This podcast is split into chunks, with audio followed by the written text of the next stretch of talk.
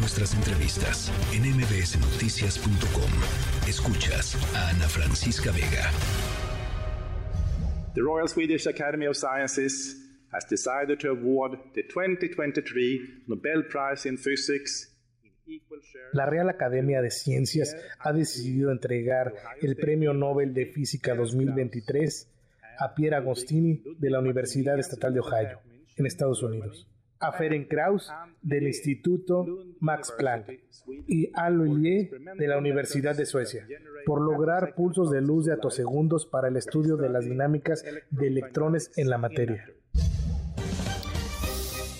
6 de la tarde con 36 minutos. Hoy el galardón del Premio Nobel de Física 2023, ya lo escuchábamos, es para estos tres eh, extraordinarios científicos por sus investigaciones sobre los electrones en los destellos de luz. Doctor José Franco, investigador del Instituto de Astronomía de la UNAM, me da como siempre muchísimo gusto platicar contigo.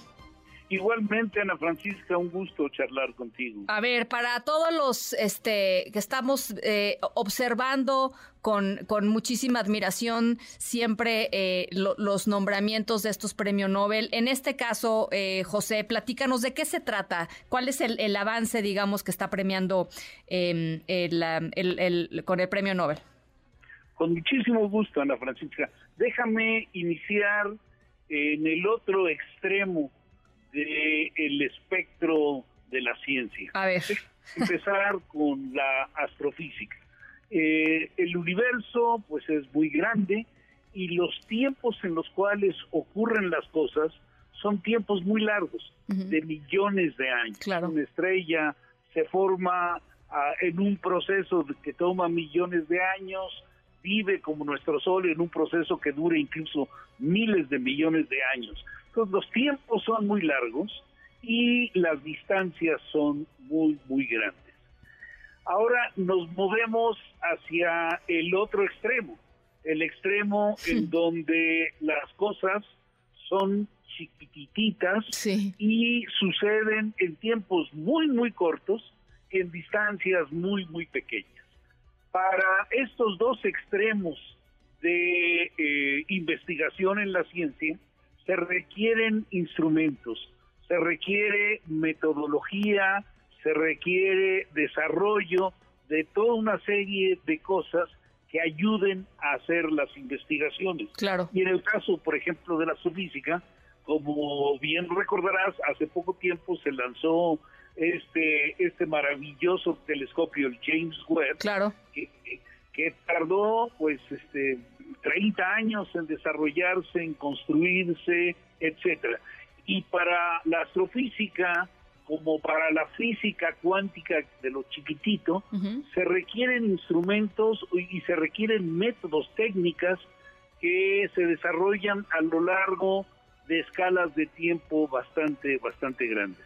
Entonces, en este caso, el premio Nobel fue otorgado a estos tres investigadores porque ellos han desarrollado una técnica para generar pulsos de luz ultra cortos, muy muy cortos. Este, imagínate si tú debi si tú divides un segundo en mil, tienes una milésima de segundo. Y si a esa milésima de segundo la divides en mil, tienes una millonésima de segundo. Y si sigues dividiendo, entonces vas a llegar a unas a unos tiempos tan chiquititos que no hay una palabra para describirlos y se ha inventado una una palabra en danés que es el ato. Ato segundo, ¿no? Ato segundo, efectivamente, que es un uno dividido entre pues 18, 18 números, o sea, 10 a la menos 18, o sea, es una, una cosa, o sea, si divides entre mil cinco veces, eso seis veces, eso es lo que tienes, ¿no? O sea, leo, leo aquí, no creas que soy yo en mi computadora de mi cabeza, pero leo aquí que es una trillonésima parte de un segundo. Así es, es una cosa chiquititita y eh, los pulsos de luz que requieres generar son pulsos de luz que no son fáciles de lograr porque, por ejemplo, si tú quieres medir algo chiquititito, pues entonces tienes que tener luz con una longitud de onda sí. pues más chiquito que eso, porque Claro. si no puedes, entonces Claro. se requiere luz muy energética con intensidades muy muy altas. Entonces lo que digamos para no hacerte muy larga la historia, eh, la, la investigadora esta Anne Lullier, que está eh, en la Universidad de Lund en Suecia, en 1987 obtuvo un resultado que es notable porque excitó gas eh, argón con un láser en infrarrojo y pues de, de, de, de una manera que, ta- que tardaron mucho tiempo en entender, obtuvo pulsos ultra rápidos Sí. de luz muy muy energética cuando cuando hizo eso entonces este pues han han seguido estudiando eso y los otros dos recipientes del premio Nobel este Pierre Agostini que está en la Universidad de Ohio desarrolló un método para obtener estos pulsos de luz con un láser óptico y, y el, el, este en el caso de, de Ferenc el Krauss. alemán este Ujú. Ferenc Krauss Sí. Del Instituto Max Planck de óptica cuántica en, en Garching en Alemania también desarrolló un método para obtener estos pulsos individuales. Entonces con, con estos pulsos antes de- déjame ir un pasito anterior. A ver. los pulsos que se tenían, que se habían logrado antes, eran suficientemente rápidos como para poder seguir reacciones químicas, seguir cómo se mueven las moléculas y cómo ocurren las reacciones químicas que son súper rápidas. Sí, claro. En este caso, lo que se busca es encontrar la forma de poder medir y poder visualizar el movimiento de los electrones.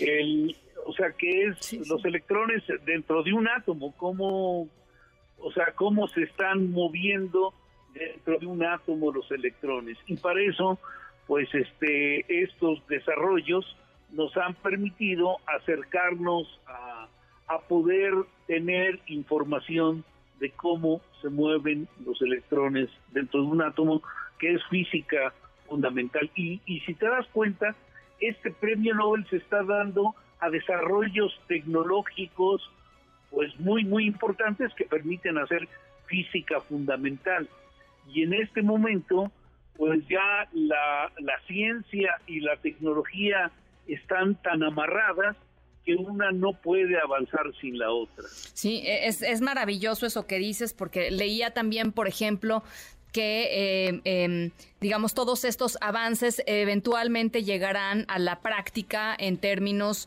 de herramientas tecnológicas nu nuevas eh, en la industria de la en la industria normal, en la medicina, eh, eh, cirugías refractivas, por ejemplo, en fin, o sea, una cantidad de cosas muy impresionantes. Y lo que también es muy bonito y eh, lo platicábamos también ayer, es cómo eh, el, um, el, premio Nobel se construye y en general el pensamiento científico y el conocimiento científico y los avances científicos se construyen como parte de, de un rompecabezas en el que generalmente eh, cada científico o científica pone su parte de avance y, así va, digamos, generándose conocimiento hasta que se llega pues justamente a un, a un punto en donde, en donde se consolidan ¿no? Las...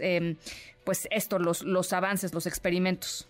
Así es, mira, lo acabas de decir muy padre, me, me, encantó porque, pues sí, son como piezas de un rompecabezas, pero tú no sabes qué es lo que va a haber al final del rompecabezas. Claro. Y entonces se van poniendo y luego, ¡pum!, te sorprendes porque, porque ya encontraste algo que fue armado dentro de ese rompecabezas. Y déjame decirte una cosa que yo creo que también es importante y es importante en este momento que se están empoderando las mujeres, porque la investigadora que recibió el premio Nobel, Anne eh, Louisier, ella fue la que desarrolló, la que destapó, la que abrió el camino para esto, y ella es la quinta mujer en toda la historia de los premios Nobel de Física que obtiene sí. el premio Nobel de Física. Qué barbaridad. La quinta. Así es. Pocas mujeres, pero además ella es así la iniciadora. Sí, la, pionera, digamos, de todo esto. La que inició la avalancha que que terminó dando el premio Nobel y lo inició en 1987. ¿eh? Sí, increíble. Hace 35 años o un poco más. Increíble, increíble.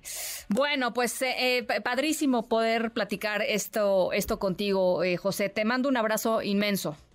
Igualmente para ti y que la paz es muy, muy rico. Gracias, del doctor José Franco, eh, investigador del Instituto de Astronomía de la UNAM. Mañana estaremos conversando también, toda esta semana, semana de, de premios Nobel, eh, una semana, la verdad, que queremos dedicarle un espacio a, todo esto, abrir un poquito nuestra mente para lo que está sucediendo en algunas de las áreas más importantes del conocimiento humano y del avance humano, ¿no? Porque de pronto aquí, ¿a poco no se siente de repente? Que, pues, que todo es retroceso y que todos son malas noticias. Y no, no todos son malas noticias. Así es que hay que dedicarle un poquito también eh, por allá a, esas cosas.